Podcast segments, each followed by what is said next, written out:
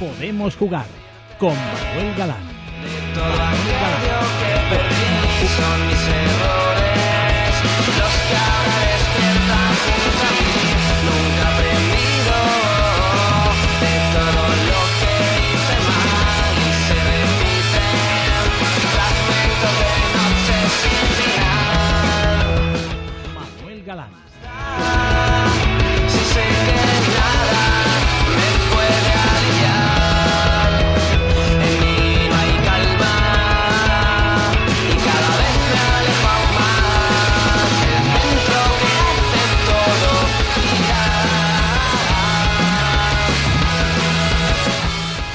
Bienvenidos, bienvenidos al fútbol femenino en sonido estéreo.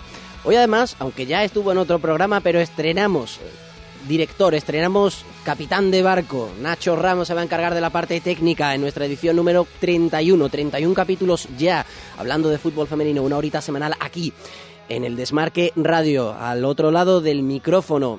Más azul que dorado, pero también con sus toquecitos dorados. Os saluda Manuel Galán en un programa que como no ha habido jornada de fútbol sala, esta, esta última semana por haber tenido la, la, Semana Santa y haber hecho una pausa en la competición, aunque hay que mencionar que una preselección para el torneo internacional de Moscú, pero hasta que no esté la convocatoria definitiva pues no la contaremos.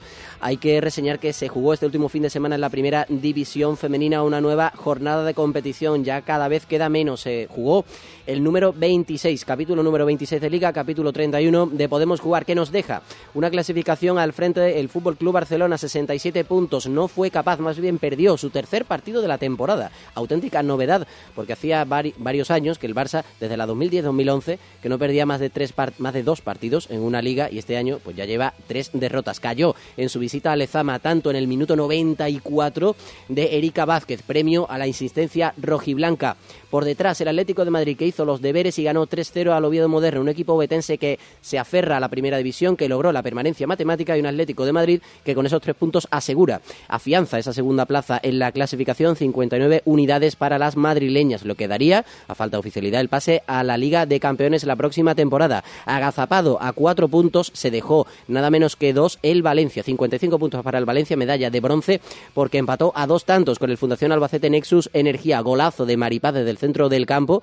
Ese golazo no bastó porque finalmente después de ir 0-2 ganando las chicas de Cristian Toro empataron. Las de Mila Martínez y Luis García se hicieron con un valioso punto en la lucha por la permanencia. Le sigue y muy atento el Athletic Club 53 que se mete, no se, no se quiere descolgar de esa pelea por el subcampeonato liguero, 53 puntos para ellas. Por debajo, remontada espectacular del Levante, ahora hablaremos con una sus protagonistas que les permite llegar a los 47, ganaron al español tres goles a dos. Por detrás, Rayo Vallecano, que fue capaz también de cumplir en su visita a Zaragoza al Transportes Alcaine goles de cabeza, por cierto, tantos de Alejandra Rosillo, Alex y de Laura Codonal permitieron superar a las chicas entrenadas por Alberto Berna, un tanto a dos. Todo esto fueron, por cierto, este fue uno de los partidos adelantados a la jornada porque el domingo tan solo se disputaron cuatro encuentros. Uno de ellos fue la victoria a domicilio del Fundación Cajasol Sporting 2 a 3 sobre el Collerense, un Collerense peleón, pero que se mete en esa lucha por evitar el descenso, el descenso a la segunda división. También hay que reseñar resultados como el que cosechó el Santa Teresa ganó 2-0, goles de Mirella García y de Vania Martins al San Gabriel, que ha frenado esa racha tan buena que llevaba de tres jornadas seguidas venciendo. La hablábamos con Elena Serrano en nuestro, en nuestro capítulo 30.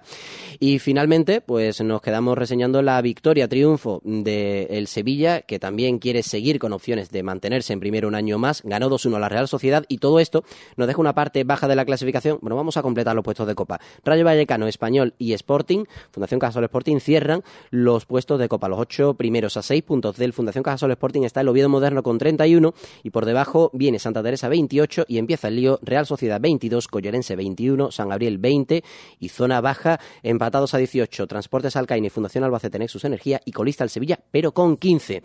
Que la próxima jornada, por cierto, el Sevilla tiene que visitar nada menos, nada menos que al Fútbol Club Barcelona, partido televisado, por cierto, por Barça TV, no nos lo han confirmado oficialmente, pero todo indica que así será. El Barça, por cierto, que necesita de un pinchazo del Atlético Madrid Féminas para proclamarse matemáticamente campeón de liga. Explicado todo esto, que además tenemos nuestra bonita música de sumario, lo que vamos a hacer es comentaros, explicaros lo que vamos a tener en el programa de hoy. Vamos a escuchar dos testimonios muy importantes de Anne Vergara, defensora internacional con la selección española, jugadora de la Real Sociedad, y de Noelia Ramos. Os acordaréis que hablábamos de la selección sub-17. Bueno, pues hablamos con ella después de que el equipo español, las Benjaminas de nuestros equipos nacionales, lograran ese pase a la fase final del europeo de la categoría que se jugará este verano en Islandia. Pero antes, vamos a hablar con Ana Buceta, futbolista del Levante femenino. Así que Nacho, en lo que subimos la música, vamos a ir contactando con ella. Virtues come and virtues go. I dressed up in women's clothes and strolled down 42nd Street today. And I walked up to a man in an Acura sedan. He said that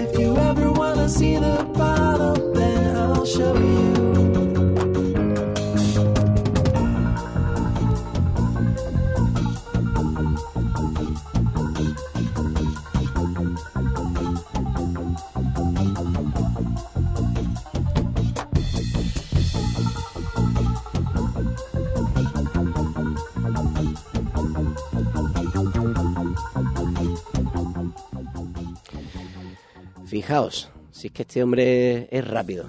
Ahí, ahí entre él y Jesús tenemos dos joyitas al frente de la técnica. Os decía que íbamos a empezar el programa escuchando, hablando con Ana Buceta, jugadora del Levante, que hace poquito que ha vuelto con el equipo y que yo le tengo que preguntar en primer lugar cómo se siente, sobre todo porque no es muy normal vivir un partido, ir 0-2 y conseguir imponerse al final, tiene su miga. Pero es que encima que quien marque el gol sea la portera, yo creo que esto es muy tremendo. Ana, ¿tú alguna vez habías visto un partido así? Hola Ana, muy buenas. Bueno, parece que tenemos a un duendecillo por ahí toqueteando la línea telefónica. Pues os decía que eh, comenzó ese partido con el español por delante. A la media hora de encuentro ya teníamos una ventaja de 0 a 2 para la chica de José Antonio Montes. Había adelantado Lombi al cuadro catalán y Andrea Pereira de penalti estableció el 0 a 2. Pero dos tantos de Olga García y el último, ya fue a tres minutos del final, de Sandra Paños, dejaron ese resultado, ese marcador muy sorprendente porque, lo dicho, no es normal que una portera, una guardameta, sea quien dé el gol del, del, triunfo a su equipo y más en una remontada de este calibre que es de anuncio, bueno, se puede decir la marca, ¿no? Anuncio de Coca-Cola, que hace unos años se veía. Y yo le preguntaba a Ana si alguna vez había vivido un partido con un final así. Vaya, pues parece que tenemos algún problemilla con la línea. Bueno, pues vamos a hacer una, una, cosa, Nacho. En lo que intentamos restablecer la comunicación con Ana, porque no sé qué nos ocurre con los teléfonos, vamos a dar un pequeño brinco y, vamos a escuchar la entrevista que grabamos a Anne Vergara a la conclusión de ese partido ante la Real Sociedad y el Sevilla, que se jugó en terreno andaluz, que dejó esa victoria, goles de Alicia Fuentes de libre directo y de Sandra Jiménez, y un tanto final de Busquiñe Peña, que no pudo enjugar la victoria del Sevilla, un equipo, el hispalense, que se aferra a la primera división. Y cuando acabó el partido, y como la selección española tiene esta semana compromiso ante la República de Irlanda, estuvimos un buen rato hablando con la central de la Real Sociedad, que nos dejó muchas cosas interesantes. Si hace unas semanas escuchábamos a Eli Ibarra, pues ahora nos vamos a ir al otro gran equipo del País Vasco, a la Real Sociedad. Y ahí también tenemos a una internacional con la selección española, las que tenemos muchas cosas que preguntarle y no solo de la actualidad de, de la selección española, sino también de su equipo. Así que, por zanjar rápidamente el apartado liguero, Anne Vergara, muy buenas. ¿Cómo tienes el cuerpo después de la derrota en Sevilla? Hola, buenas. Pues la verdad que complicado, es una situación complicada porque el equipo plantea bien los partidos, hace buenos partidos, pero no salen los resultados. Y estamos en una dinámica complicada que, pues eso, ponemos todo en nuestra parte para salir adelante, pero las cosas no nos salen. Entonces, eh, con ganas ya de que llegue el fin de semana para resarcirnos de la derrota y poder sacar un buen resultado. Hay una cosa sobre la que te quería preguntar porque por una parte se puede interpretar como algo positivo y por otra como algo pues, más negativo. Al principio de temporada estaba más o menos claro, enfocado, que vuestro objetivo era entrar en la Copa. Y siempre se dice que el esqueleto en el que se sujeta un equipo es portero, centrales, centro del campo y delantera. Bueno, pues si nos ponemos a pensar en esos cuatro puntos, en esos cuatro puestos, de esos cuatro, tres son internacionales. Y sin embargo, la cosa no acaba de arrancar. Por un lado positivo, porque estáis haciéndolo lo suficientemente bien como para ser llamadas por la selección, pero por otro, no se acaba de dar el pasito en liga. Mm, ¿Qué, razón se te ocurre que pueda estar en el origen de que el buen resultado que os lleva a ir con las selecciones después no se traduzca en el campeonato de liga?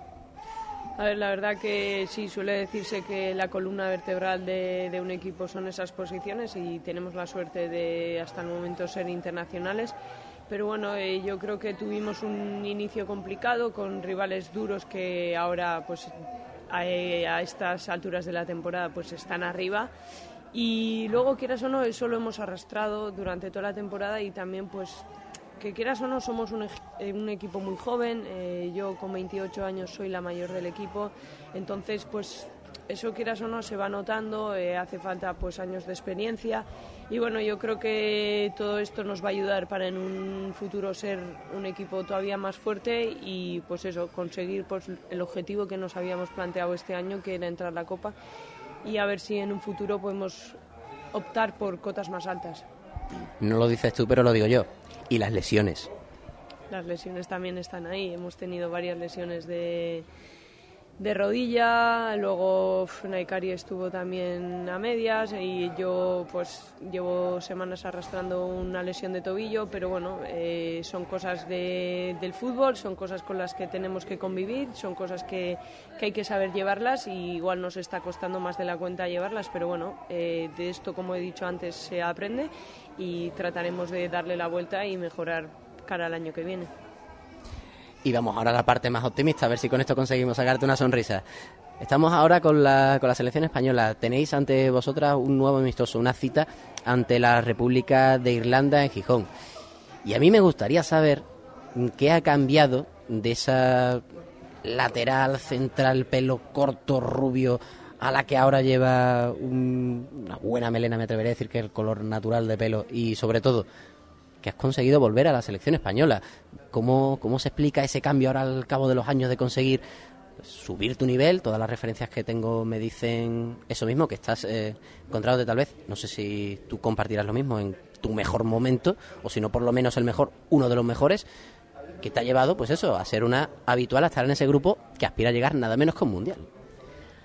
La verdad que ha cambiado mucho. O sea, los, yo creo que la base son los años de experiencia. Hacía mucho tiempo no iba a la selección y este año durante toda la temporada he tenido la oportunidad de poder contar en todas las convocatorias para Nacho. Entonces, pues la verdad estoy muy satisfecha. Eh, los años de experiencia te dan pues una pose que posiblemente antes no tendría y veo las cosas de otra manera y pues eso, quiero trabajar para poder llegar al Mundial, ese sueño que se me planteó a principio de temporada y que por él estoy luchando durante toda la temporada con el equipo para poder llegar allí. Y yo creo que pues al fin y al cabo yo creo como he dicho antes lo que más ha cambiado es la experiencia el saber estar y al final pues todo, todos los años pues los vas llevando encima y vas aprendiendo de ellos no dejaría de ser curioso y precisamente en esta jornada que ya ha vuelto que acabáis coincidiendo en la selección una central que empezó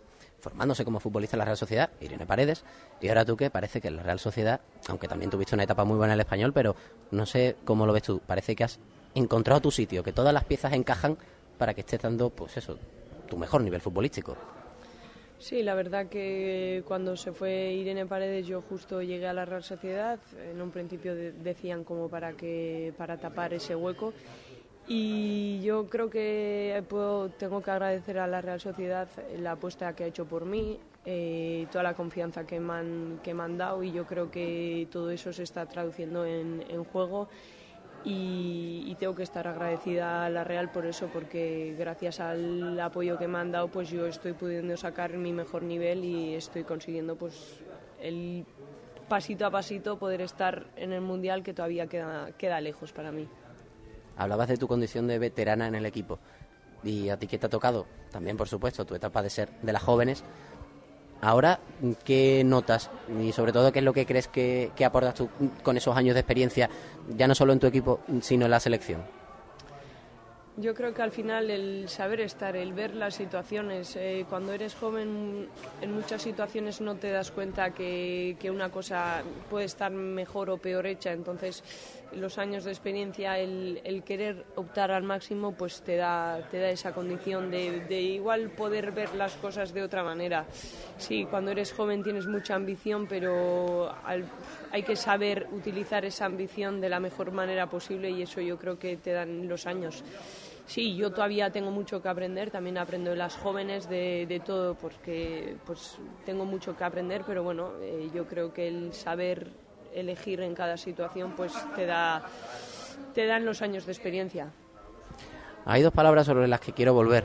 Acaba de decir una, ambición, y otra es las jóvenes. Te voy a preguntar primero por las jóvenes, aprovechando que tenéis tanto a Leire Baños como a Naikari García con la selección sub-19, selección que conoces tú muy bien. Si las tienes delante, aunque las has tenido durante toda la temporada, ¿qué les dirías a ellas sobre tu experiencia como campeona de Europa que eres? Pues que aprovechen la oportunidad que les está dando ahora mismo el fútbol y que, luchen por ello al máximo, pero siempre teniendo los pies en la tierra. O sea, nunca te puedes creer que eres lo mejor por estar en la selección ni, ni nada por el estilo. Es un trabajo que tienes que hacerlo día a día para que al final llegue, llegue el sueño de, de la selección y entonces pues que aprovechen esta oportunidad que, ten- que tienen, que trabajen al máximo, que así llegarán pues a conseguir cotas mayores. Y ahora vamos a la ambición. ¿Cuál debe ser la ambición de la selección española en Canadá? A ver, en un principio la selección digamos que sería una de las cenicientas por ser la primera participación en, un mundial, pero yo creo que no por ello tenemos que dejar de optar a aspirar al máximo, eh, siempre teniendo en cuenta eh, que eso, que va a ser un campeonato complicado, pero que, hay un grupo muy bueno, que hay jugadoras con mucho nivel y que, que unidas y partido a partido se puede llegar lejos. Evidentemente tenemos que tener los pies en la tierra, estamos en un mundial, eh, sabemos cómo son los campeonatos del mundo de complicados, pero bueno, eh, hay un equipo muy bueno, hay mucho talento y hay que saber aprovecharlo y sacar el máximo rendimiento de cada una de las jugadoras. Un campeonato del mundo que a ti precisamente ajenos no te son, aunque ya hace 10 años.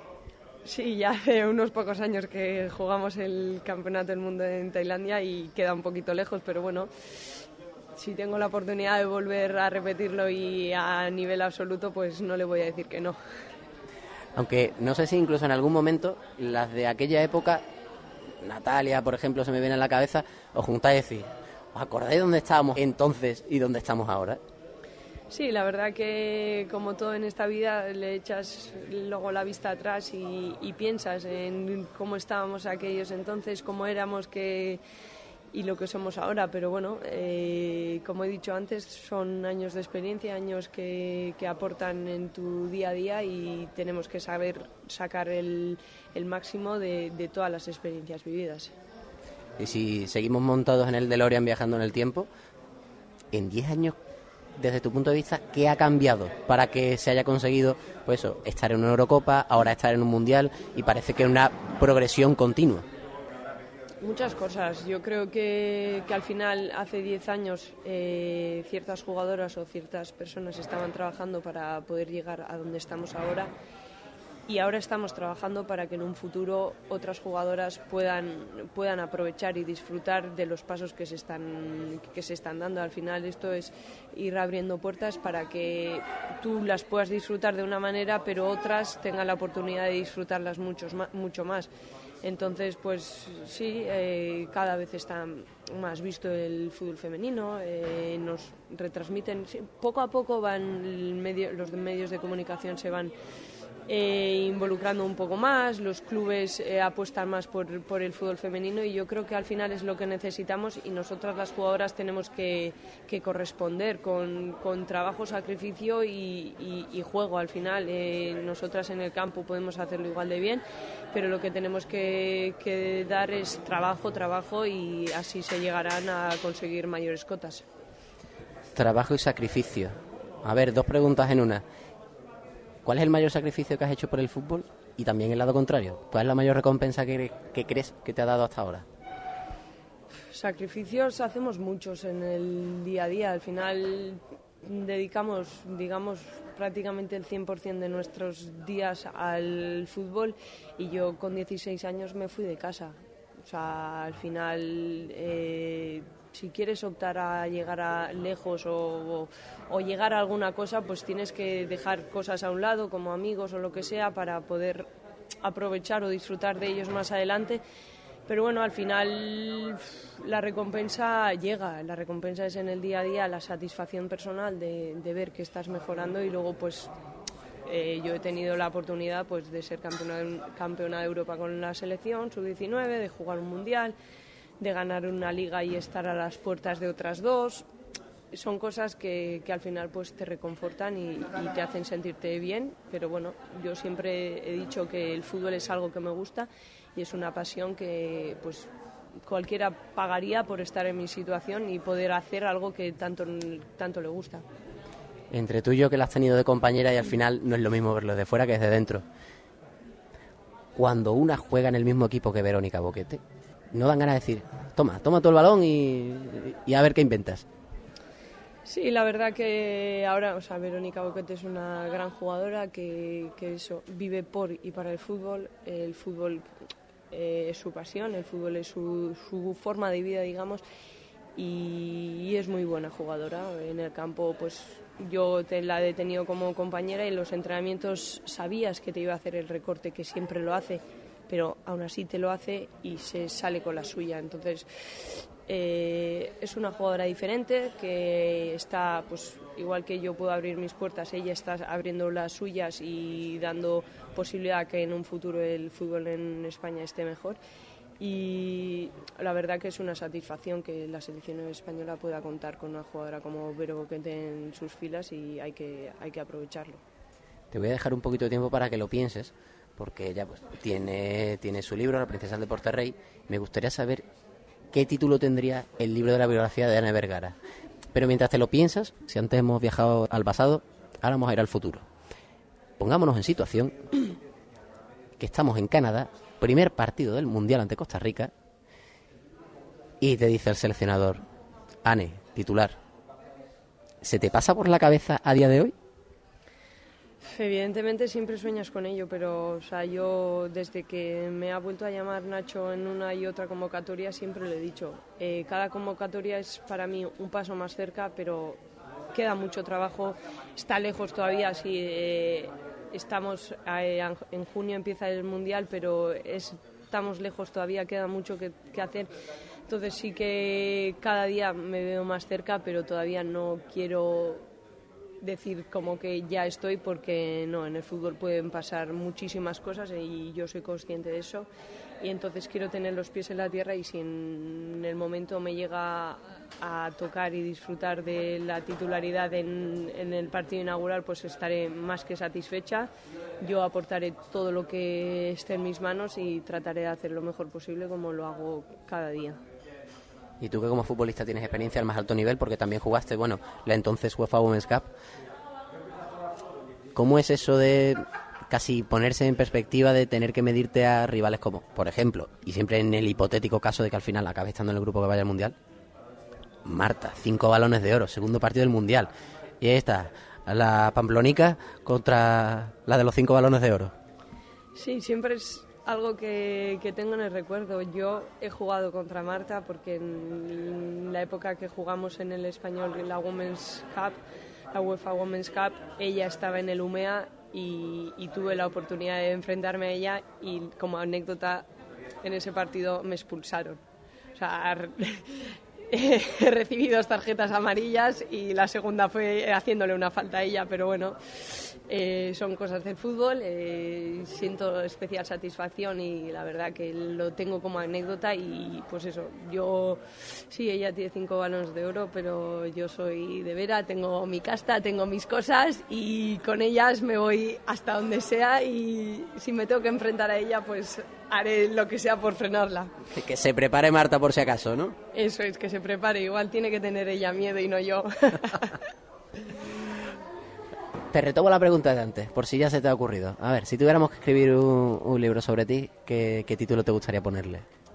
A ver, la verdad que es algo complicado porque encima no soy yo de tema de escritura y demás, pero seguro que no, no andaría lejos de la pasión o el fútbol es su pasión o alguna cosa así porque vivo, o sea, el fútbol me lo ha dado todo y estoy eternamente agradecida y la verdad que, que estoy muy satisfecha de- del camino que, que elegí en su día. El fútbol es su pasión es también parte de la letra de, mm, del tema principal de Oliver y Benji, de Campeones. ¿Qué pasa? ¿Que te le pegaba mucho? Te, te acabó enganchando en parte un poquito el fútbol por la serie? ¿O es que tú eres de, de nuestra quinta que es que lo ve y, y casi que lo canta cuando ve una camiseta del New Team por ahí? Sí, la verdad que la canción me la sé de, de principio a fin y, y me la sé, o sea, el campo infinito no, no lo olvidaré nunca. Pero bueno, la verdad que el fútbol, a ver, el deporte en general me gusta muchísimo. O sea, en general, sea tenis, sea baloncesto, me gusta muchísimo, pero bueno, el fútbol es algo, una, tengo una debilidad especial, eh, pierdo un partido, pero quiero seguir viendo fútbol, quiero seguir aprendiendo y quiero seguir mejorando, y entonces pues yo creo que, que no andaría lejos. Entonces, esto me lleva a dos preguntas más. ¿Qué personaje de Oliver y Benji te gustaría ser? Evidentemente el goleador siempre es el que se lleva la, mejor parte y demás, pero a mí, o sea, me da igual cualquiera. O sea, yo siempre lo he dicho, en el campo yo lo que quiero es jugar a fútbol. Me da igual sea de portero, delantero, de central o lo que sea. Yo quiero estar en el campo y poder ayudar al equipo a, a sacar los, los puntos. O sea, me da igual quién sea. ¿Quién te metió el gusanillo por el fútbol?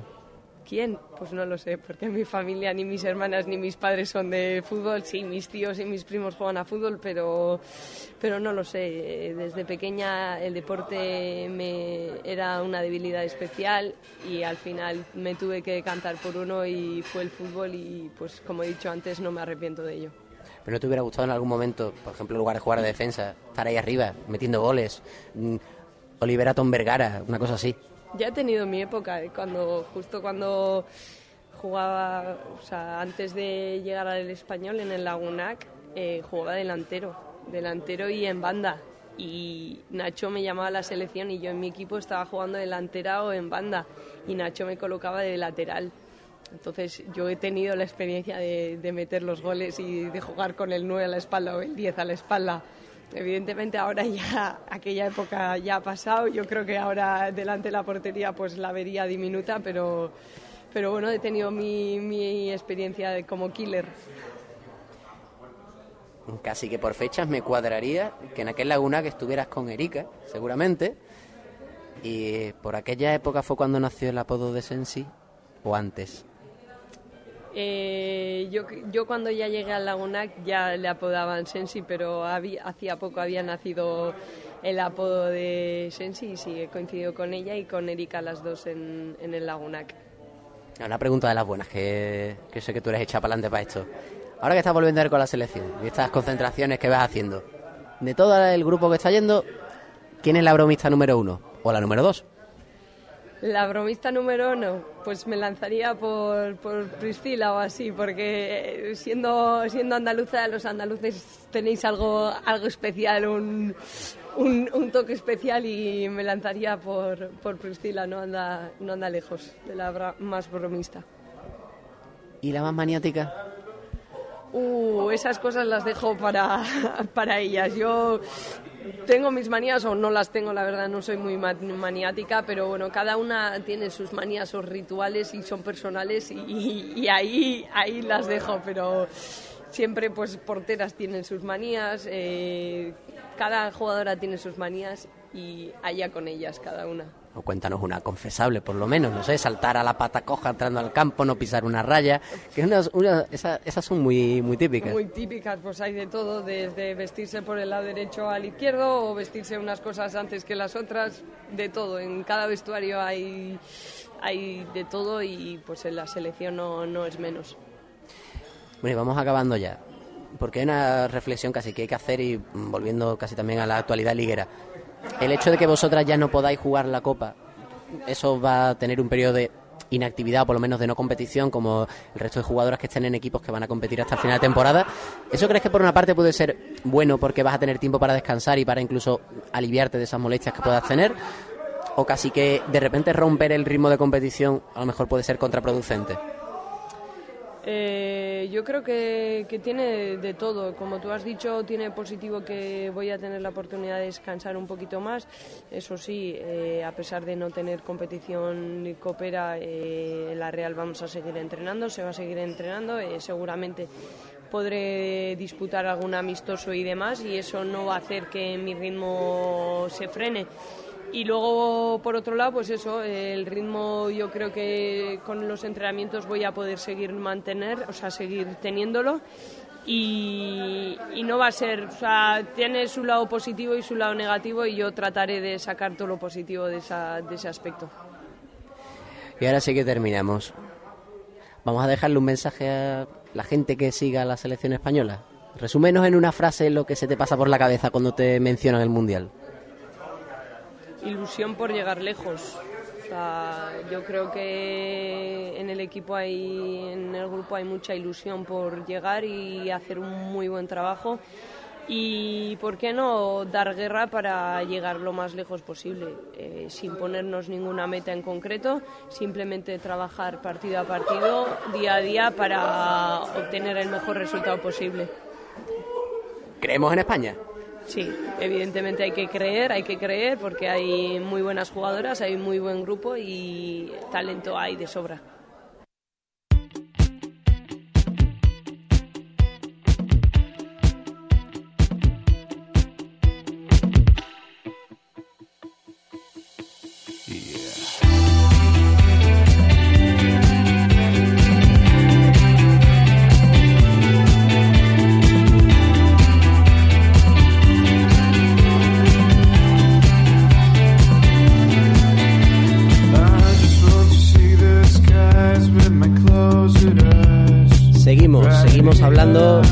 Contando cosas sobre nuestro fútbol femenino. Habéis escuchado la charla con Ana Vergara que nos atendió con muchísima amabilidad y que dar las gracias siempre cuando nos atienden de una forma tan distendida y contándonos y dejándonos tantos apuntes interesantes.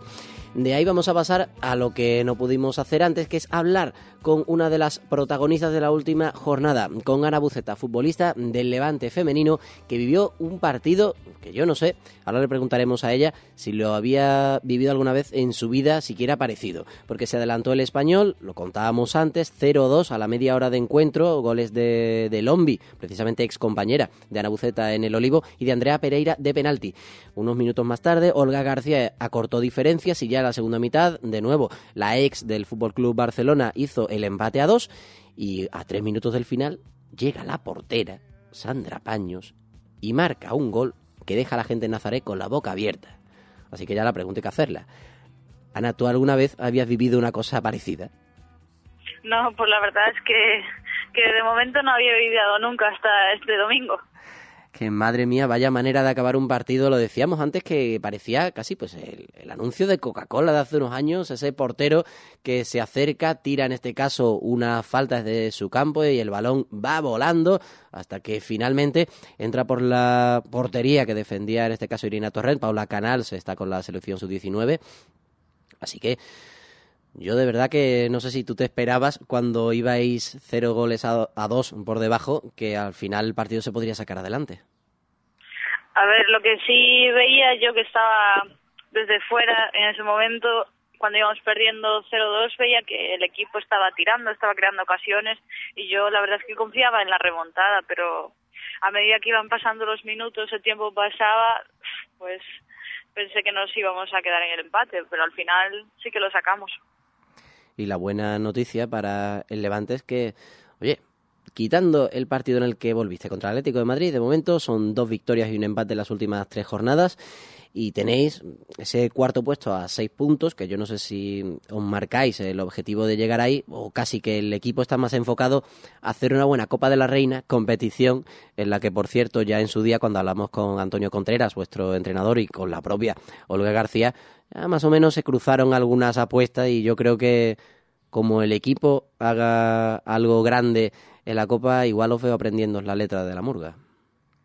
No, la verdad es que de momento, mientras haya, haya posibilidades y matemáticas de conseguir escalar algún puesto en la clasificación, nuestro objetivo ahora es ese. Eh, si está el, el objetivo también de prepararte para la Copa y llegar lo mejor posible, que- porque cuanto más compitas hasta el final en la Liga, mejor vas a llegar a, a la Copa. Bueno, y también en, esa, en esa lucha por llegar a, a esa cuarta posición al final de liga tenéis nada menos que un partido que, salvo cambio, en principio iba a ser el que se televisara, nada menos que un derby valenciano, Valencia-Levante, que se jugará, como digo, este sábado 11.45 de la mañana, salvo cambio definitivo en la programación, pero hace un tiempo cuando Gol Televisión nos facilitó las próximas retransmisiones, ese era el encuentro que figuraba. Y yo no sé cómo se afronta un partido de estas características ante el tercer clasificado de la liga. Sí, exacto. Este sábado jugamos en casa del Valencia.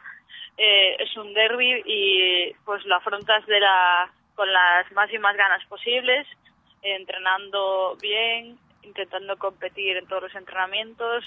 Todo el mundo tiene muchas ganas porque el derby siempre es un partido especial y más que este año el Valencia está está por encima nuestra, entonces pues con más ganas todavía de recortar puntos.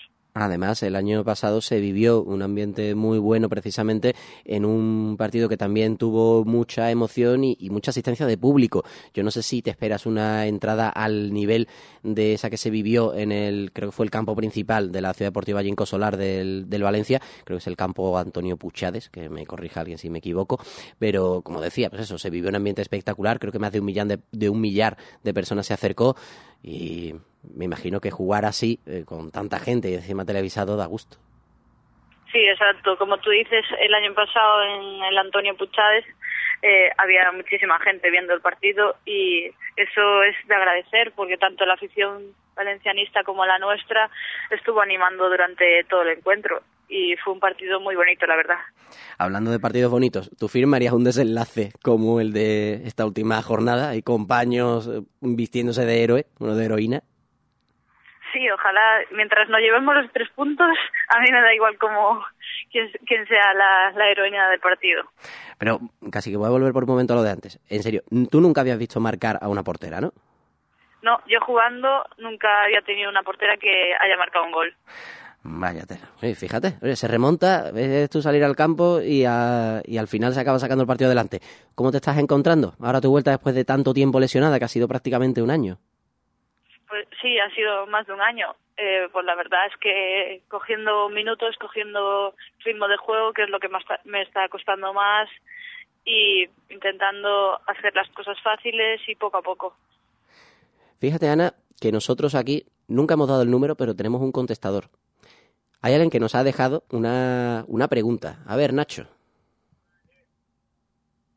Bueno, pues de momento no conseguimos que vaya ese audio. Está él manejando las teclas y vamos a ver si lo conseguimos.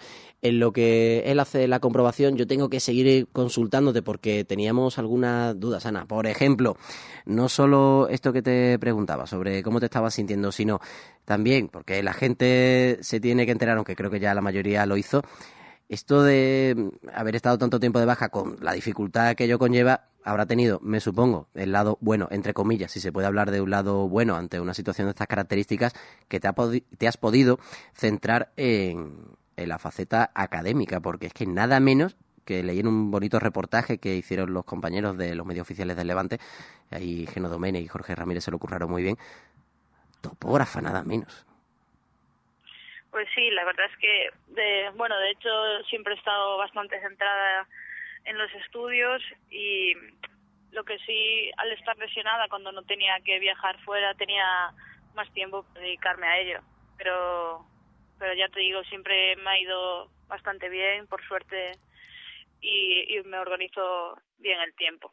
Desde luego que sí, es importante tener eh, suficientemente bien el tiempo eh, estructurado para poder, eh, pues un poco sacar adelante esa, esa faceta académica. Y me dice a todo esto el pobre Nacho que está casi agobiado porque mm, se ve que no hay manera de poder lanzar esos audios. Sigue ahí consultándolo, pero fíjate que tenemos, tenemos preguntas que tú tranquila que te las vamos a hacer llegar de todas formas. Porque lo importante es que ahora que estás recuperando sensaciones, yo sé que el año es un poco complicado, este último año tuyo con la lesión, porque ya estabas incluso entrando en los planes de la selección española y claro, Ahora pues hay muy poco tiempo de, cara al Mundial, pero ahora que ya te vuelves a sentir poco a poco futbolista, ¿tienes esa esperanza de, si a lo mejor ya para el Mundial no llegará a tiempo, pero sí de poder volver a formar parte de la selección española a medio plazo? Sí, como tú dices, eh, antes de lesionarme sí que estaba entrando en convocatorias para entrenamientos con la selección y tuve la desgracia de lesionarme y tener que dejar de ir. Pero un objetivo que ahora no me planteo es, es este mundial, pero sí más a largo plazo entrar en futuros campeonatos con la selección. Sería una, una alegría para mí, la verdad. Desde luego que sí, sería algo muy importante, sobre todo porque también tiene parte de lección para un equipo como el Levante, en el que varias jugadoras durante la temporada han estado sufriendo diversas molestias físicas y lesiones de, de incluso buena importancia y que habéis sido capaces, en este caso pues, tú eres uno de esos ejemplos, de poder volver y poco a poco al, al nivel que yo no sé más o menos, entiendo que es complicado, pero ¿crees que te falta todavía mucho para dar lo mejor de ti? Eh, pues me falta bastante.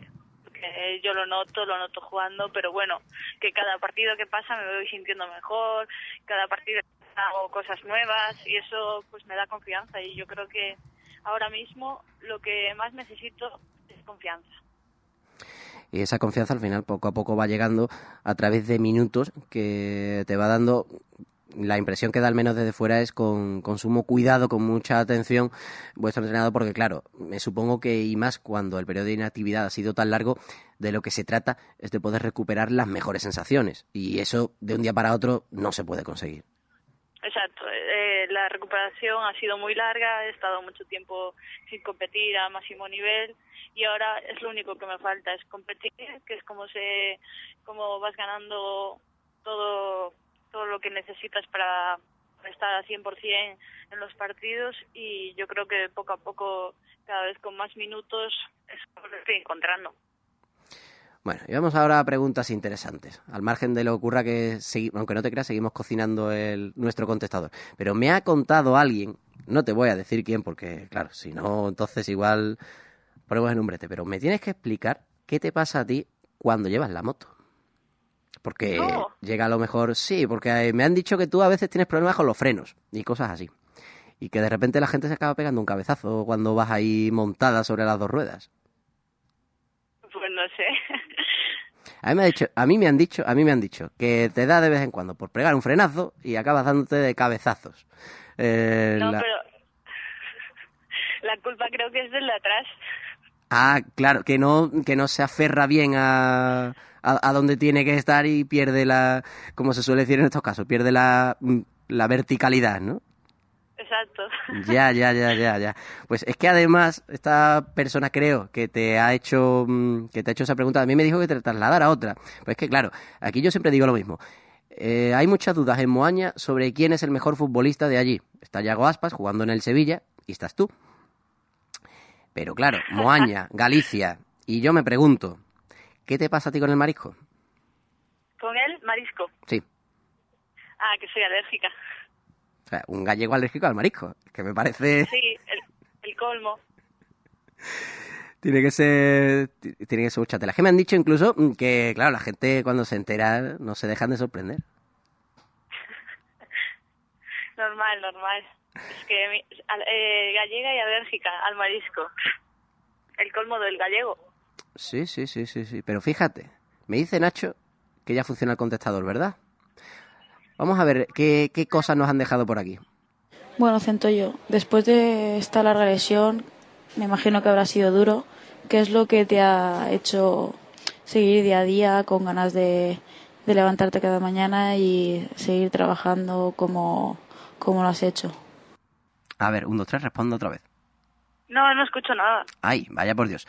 Bueno, pues lo que sí ha sonado en la emisión era un mensaje que te dejó una de tus compañeras y que, por cierto, tenía el bonito detalle de saludarte con un elocuente hola centollo, ahora que estamos hablando de mariscos, y te dice que cómo, cómo has hecho para animarte y, y mantener la, la confianza durante este periodo lesionada.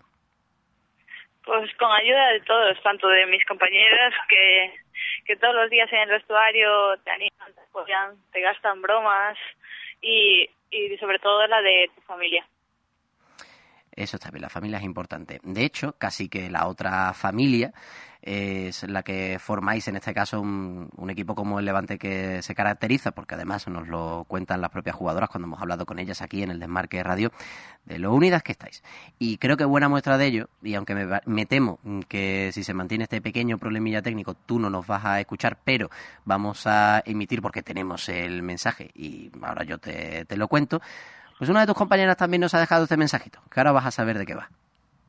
Bueno, mm, gracias a, que se me ha dado la oportunidad, pues solo quería decirte que, que por desgracia hemos pasado muchos momentos juntas en la recuperación, en el gimnasio, en la sala de fisio y, y quería decirte que a mí personalmente me has ayudado mucho, eh, me has conseguido pues sacar una sonrisa en los momentos más difíciles cuando más lo necesitaba y has conseguido que, que en muchos momentos no me, no me derrumbara.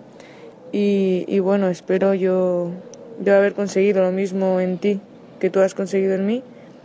Y me gustaría pues que, que contaras o algo que, que, no, que no te he preguntado aún, ¿no? Y, me gustaría saber si en el momento en el que volviste a pisar un campo de fútbol o, o volviste a una, a una convocatoria, ¿qué es lo primero que, que se te pasó por la cabeza? Si se te pasaron todos los momentos difíciles y, y me gustaría saber pues eso cómo has conseguido pues volver con tantas ganas y, y qué se te pasó por la cabeza pues ese día que entraste de nuevo a- al campo. Desde aquí te mando un abrazo enorme y, y que te mereces todo. Un beso. Chao.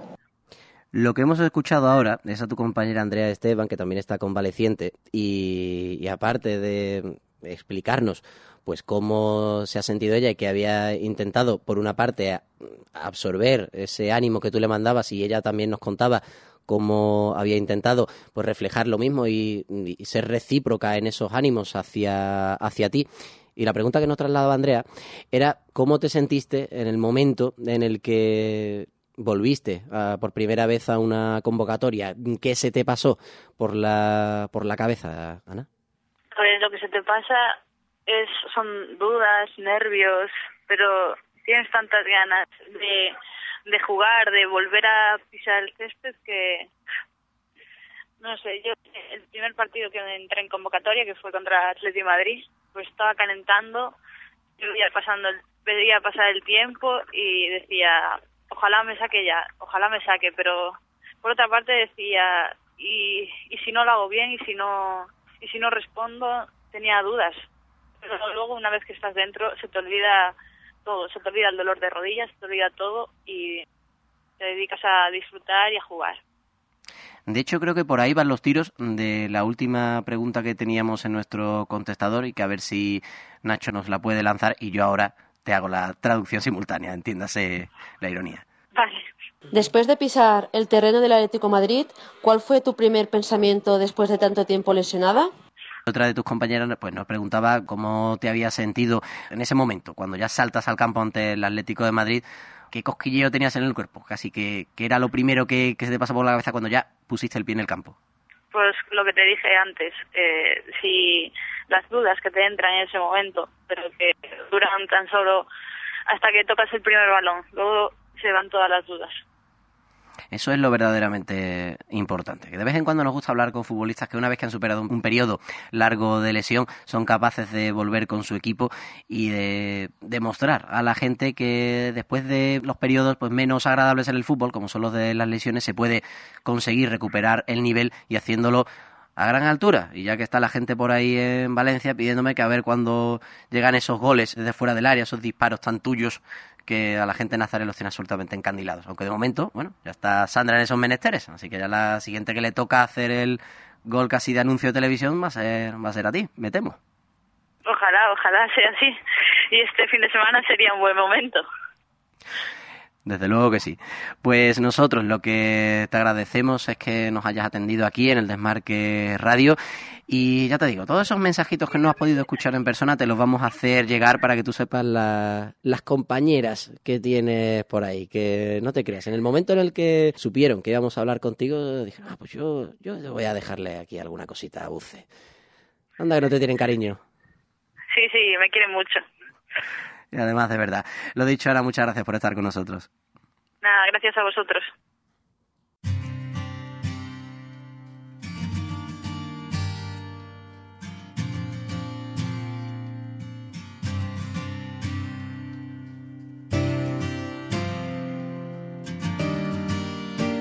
Escuchas Podemos Jugar con Manuel Galán.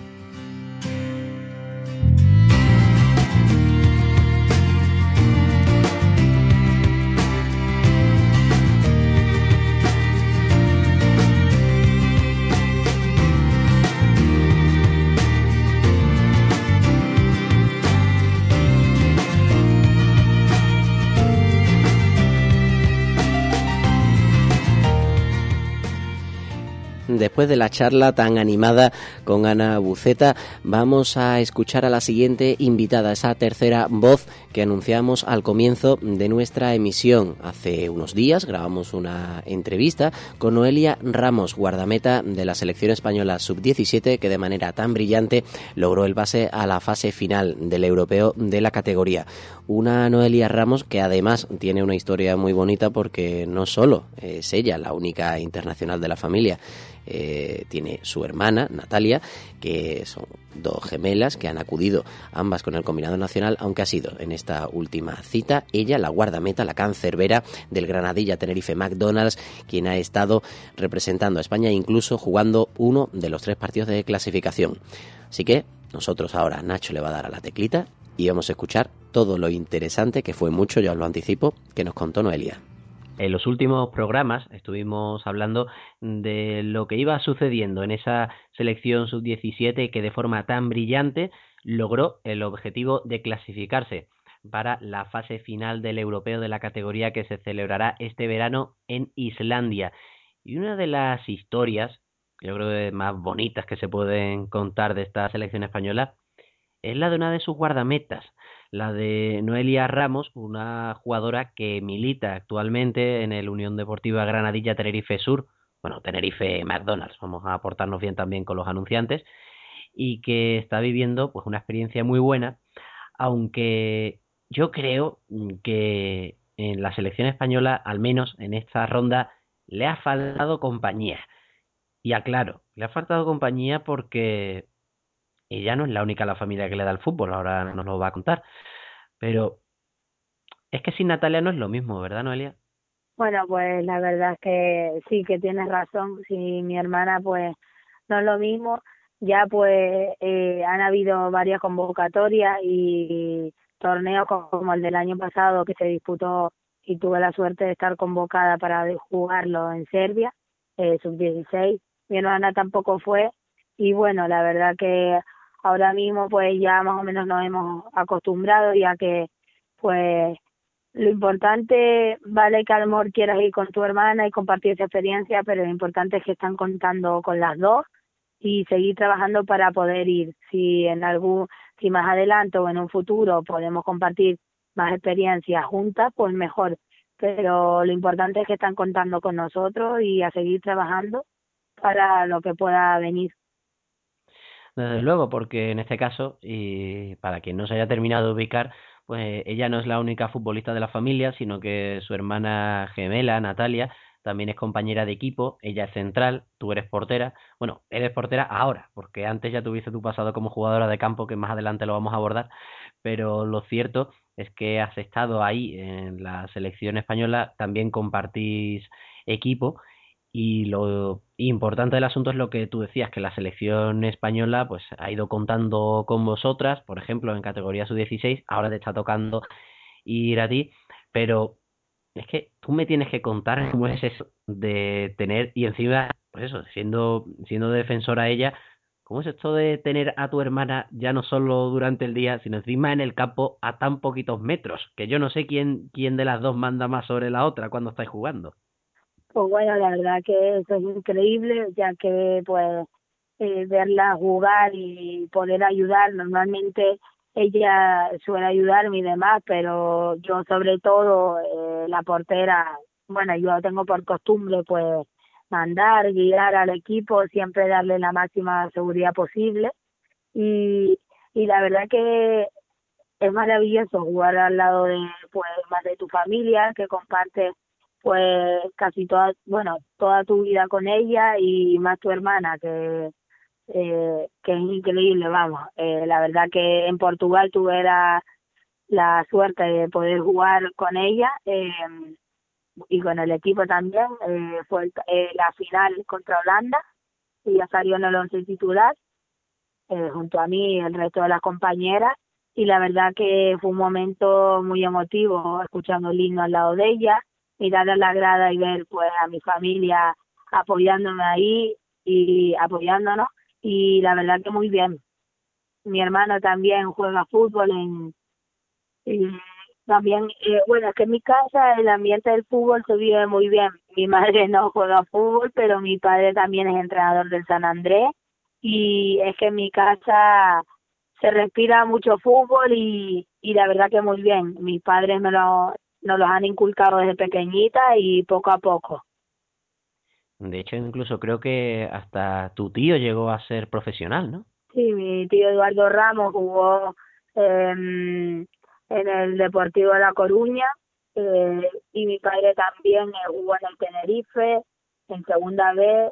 Ahora mismo no recuerdo los equipos, pero pero sí han jugado en un par de ellos, tanto mi tío como mi padre. Y bueno, la verdad que eso para mí es muy bueno y para tanto para mí, para mi hermano y para mi hermana ya que mi padre siempre nos intenta dar los consejos posibles para seguir creciendo en el día a día y como nosotros queremos llegar a algo lejos en el fútbol, pues trabajamos día a día a tope para, para conseguir los frutos que, que es decir, que a base de esfuerzo y constancia se consiguen resultados.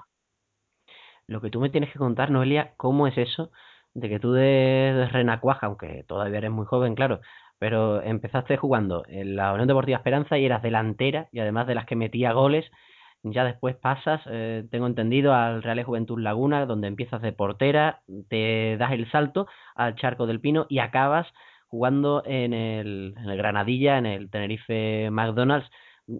¿Dónde estuvo la clave para que pasaras de meter goles a evitarlos?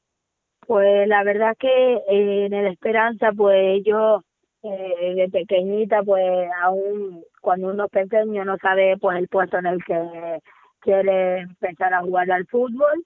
Y yo sinceramente empecé empecé de portera, luego me pasé a delantera porque me aburría, el equipo pues más o menos la liga que estábamos era era un poco pues digamos superior porque era una liga de benjamines y no me llegaban a puerta apenas, entonces pues me aburrí, me pasé a delantera y empecé a marcar goles, pero cuando me pasé al Real Juventud Laguna, pues veía siempre a los porteros tirarse y, y me desconsolé.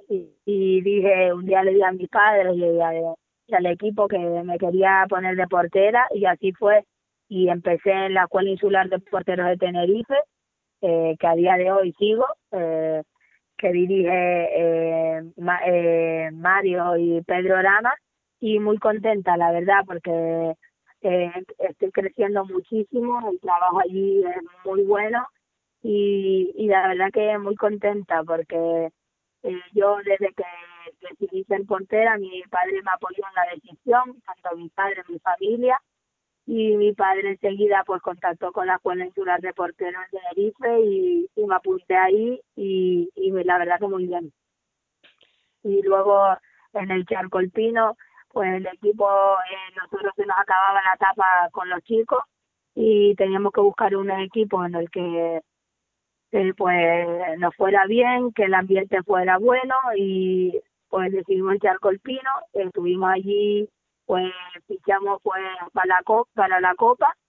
Y, y luego de ahí el equipo pues decidió trasladarse a Granadilla, eh, también se le cambió el nombre, eh, todas las jugadoras pasaron, todas las jugadoras de Pino pasamos al Granadilla. Y, y nosotros nos fuimos con el equipo y a día de hoy estamos y muy contentas, la verdad. Bueno, contenta hasta el punto que lo personal has conseguido llegar a la selección española y estáis luchando por conseguir lo que se os escapó el año pasado, que creo que tú ya formas parte de la plantilla, aunque no estoy seguro si podía jugar por temas de edad, pero el, hay que recordar que la última temporada se quedó muy cerquita, eh, llegó a la última eliminatoria el Granadilla con el Fundación Albacete en su energía y yo me imagino que aunque todavía os queda ese último pasito de llegar a la fase de ascenso superando al rival en este caso, porque hay que aclarar para quien esté un poquito perdido en la segunda división que las Islas Canarias se divide entre los equipos de Las Palmas y los de Tenerife, queda todavía eh, superar esa final y conseguir, mm, ojalá, me imagino desde tu punto de vista, claro, ese ascenso a primera que estuvo tan cerca el año pasado. Sí, la verdad que el año pasado yo por suerte pude formar parte de esa plantilla junto con mi hermana y el resto de jugadoras y no tuve la suerte de poder de disfrutar de ese momento a pesar de, de la derrota, pero bueno, este año pues a tope otra vez para que el equipo el equipo está muy metido, la verdad, tenemos cuadro técnico nuevo y muy contenta con muchas ilusiones, la verdad, y a ver si se consigue el objetivo que yo creo que a la tercera va la vencida. Bueno, a la segunda realmente, a la tercera lo cuento con el ascenso al Charcolpino, pero a ver si hay suerte y ojalá. ¿Y cómo ves esa final? Eh, la verdad que eh, en cuanto a playoff canario, eh, el rival que nos tocó la ida es el, el Chamán. Es un equipo, la verdad que pues que en su campo aprietan bastante, pero allí tuvimos la suerte y el equipo salió bastante metido. Eh, ganamos eh, 0 a 1 y ahora en casa, pues el domingo a las 12, si no me equivoco, y hay cambios de horario. Eh, pues se intentará eh, rematar esa primera esa primera eliminatoria y, y esperar los resultados y con muchísimas ganas el equipo la verdad que eh, tiene, tenemos todas muchísimas ganas de seguir adelante y de que se cumpla el objetivo que es estar el próximo año si Dios quiere primera división. Además, un, un equipo, el tuyo en este caso, que está eh, muy completo porque aparte de jugadoras jóvenes, como es tu caso, el de tu hermana, pues también cuenta con futbolistas con muchísima experiencia. En la máxima categoría, Silvia Doblado, María José Pérez, Raquel Peña, Pisco, que estuvieron en equipos como el Sevilla, Atlético de Madrid, equipos pues muy potentes y que ahora, y más con ese marcador a favor, pues me imagino que, estarán, si hacen bueno ese resultado de la ida, luchando con los mejores para conseguir uno de esos dos billetes para la primera división. Pero te tengo que preguntar, y ahora paso con esto a la selección española, ¿cómo fue la experiencia en Rusia? Que estuvo España, al menos desde fuera, dando un nivel muy alto. pues eh, la experiencia fue increíble eh, estuvimos pues un par de días en Madrid y luego nos trasladamos a Rusia. Y y la verdad es que eh, ese, yo no pensé quizás porque no porque tuviera dudas en ir y- sino porque la verdad que al ser sub 16 pues tienes esa intriga de si te van a llamar si a lo mejor por la edad pues no cuentan contigo pero pero al final la verdad que apostaron por mí y súper contenta eh, la experiencia fue increíble. El primer partido contra Rusia eh, pues era el debut. El equipo salió súper eh, súper enchufado con muchas ganas. Y pues tuvimos la victoria. Eh, luego contra Rumanía tuve la suerte de poder eh, debutar oficialmente eh, y jugar los 90 los 80 minutos perdona y, y súper bien. Y ya por último ante Bélgica eh, era rematar ya la ronda y nos salió genial. Pasamos como primera de grupo y si Dios quiere a ver ahora en junio pues el grupo que nos toca y poco a poco y a ver si se cumple otro otro objetivo más que es quedar campeonas de Europa Que de hecho los resultados son, como tú decías, 3-0 contra Rusia nada menos, segundo partido ya en el que tú juegas como nos contabas, 5-0 ante Rumanía y acabar ganando 0-4 a Bélgica. Digo yo que claro, cuando una empieza una fase como esta y lo hace viendo que se impone de esa manera con tanta superioridad, o al menos eso parece con el resultado, yo imagino cuando veis ese primer partido, 3-0 ante Rusia, decís, oye, que este equipo promete. Pues sí, la verdad que eh, estoy muy orgullosa de formar parte de, este pedazo de equipo, eh, hablando del tema de la selección. Eh, la verdad que tengo una plantilla increíble, pues tenemos muy buenas jugadoras. Eh, en sí es que es un equipazo y yo espero poder formar parte en junio en Islandia y, y a ver si se cumple pues ese sueño tan grande que tenemos todas, que es quedar campeonas de Europa. Vamos a centrarnos en ese partido, en el segundo encuentro que jugaba España, 5-0, victoria ante Rumanía. ¿Cómo se te quedó el cuerpo cuando vino Pedro López y te dijo, oye Noelia, que juegas? Pues bueno, la verdad que son momentos emotivos que pues que tú siempre eh, trabajas y, y puede, eh, sabes que a lo puede llegar, pero no, no es segura, no es seguro porque eso no se sabe. Sabes que vienes de una categoría que pertenece a, a sub-16, que están contando contigo, que a lo mejor no juegas, pero bueno, la verdad que ese día confiaron en mí y salí pues como lo sé hacer yo, eh, sin nervios ninguno y súper contenta, las sensaciones fueron buenísimas, ellas apenas llegaron a puerta, pero bueno, en lo que participé del juego muy bien y disfruté de, del resultado, que fue lo mejor, y del equipo. Y viendo lo bien que estuvo España durante esa fase, pues vamos a quedarnos con esa idea, que vais a, a por el título, además pues en un formato que se ha ido renovando poco a poco en lo que europeo se refiere, porque al principio se jugaba siempre en Nyon, ahora hay unas fases, hay un buen número de equipos, son, son ocho, y hay que ir a, a, a lo que está fuera del césped, vamos a ver. Tú me tienes que contar a mí qué se siente ya no solo jugando los partidos, sino porque de nuestros tentáculos llegan a todas partes. ¿Qué se siente siendo DJ Boro Coco? Explícame eso. pues que eh, en la guagua siempre antes de los partidos, eh, pues yo, eh, todas me decían que yo le pidiera al conductor y claro, se lo tenía que pedir en inglés, que yo le pidiera al conductor el mando para cambiar las canciones y y bueno me quedé me quedé con ese nombre porque alguna compañera de Córdoba como es este caso Natalia Montilla eh, me decía que eh, Borococo en Córdoba se le llama a, a los huevos de la cabeza, cuando tiene la, o sea, cuando están mal peinadas. Entonces yo un día tenía eso y me quedé así, me llamaron así eh, la, durante la estancia en Rusia. La verdad que cuando me acaba de decir esa palabra estaba riendo mucho.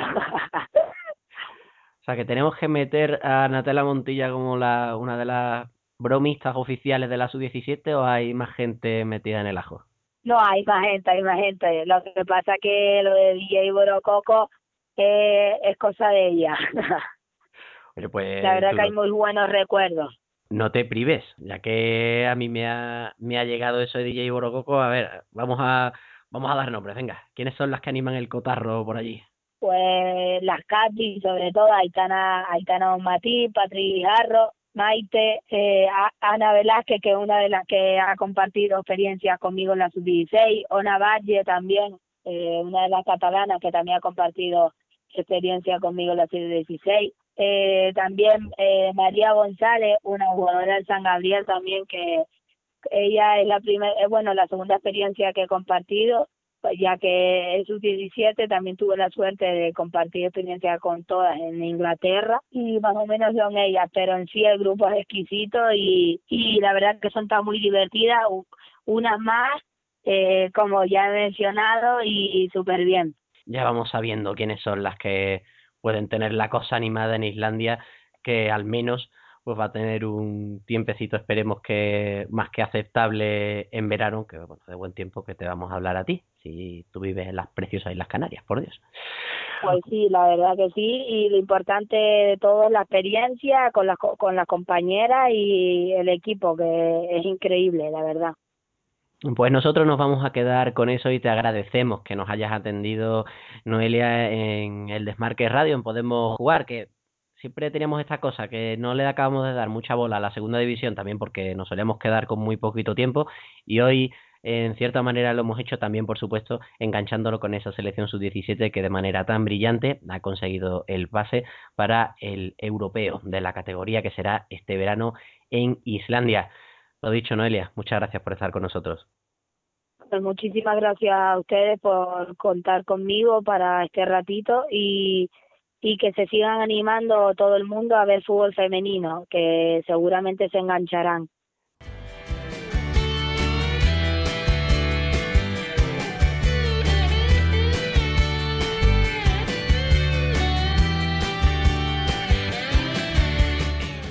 Cerramos nuestro capítulo 31 en el Desmarque Radio una semana más hablando de fútbol femenino, que es lo que nos gusta. Tenemos que recordar, por cierto, que tenemos a la selección sub-19 jugando la ronda élite del europeo de la categoría. Un gran comienzo, aunque se quedaron con 10 en su partido ante Portugal en los últimos minutos, pero se comenzó ganando, que era lo verdaderamente importante, con goles de Naikari García y de Laura Domínguez. Se impuso en ese primer encuentro ante Portugal. La selección española que tiene todavía dos citas por delante para atar su clasificación también para la fase final. Ojalá que este verano venga muy cargado para todas las selecciones. Ya tenemos a la absoluta en el Mundial, tenemos a la sub-17 y quedan solo la sub-19 por dar ese pasito. Y tenemos que recordar también que el Arsenal Ladies de Pedro Martínez Losa, de Natalia Pablos y de Vicky Losada comenzó la liga con un empate ante el Notts County, con un gol que se ha hecho muy viral, un tanto de falta de Ellen White, precisamente una ex del equipo Gunner.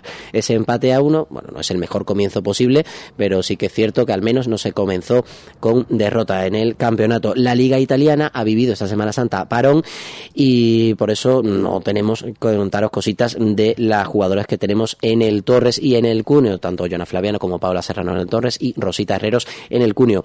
Pues nosotros lo que hacemos es cerrar este programa de, por supuesto, dando las gracias por habernos escuchado aquí en el Desmarque Radio y también a Nacho que ha tenido un día complicado, pero lo que lo ha superado con toda la solvencia posible.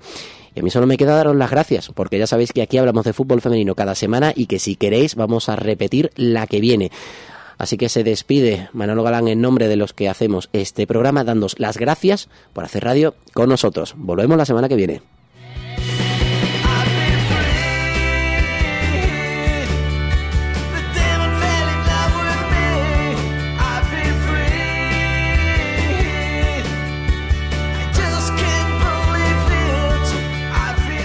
Podemos jugar.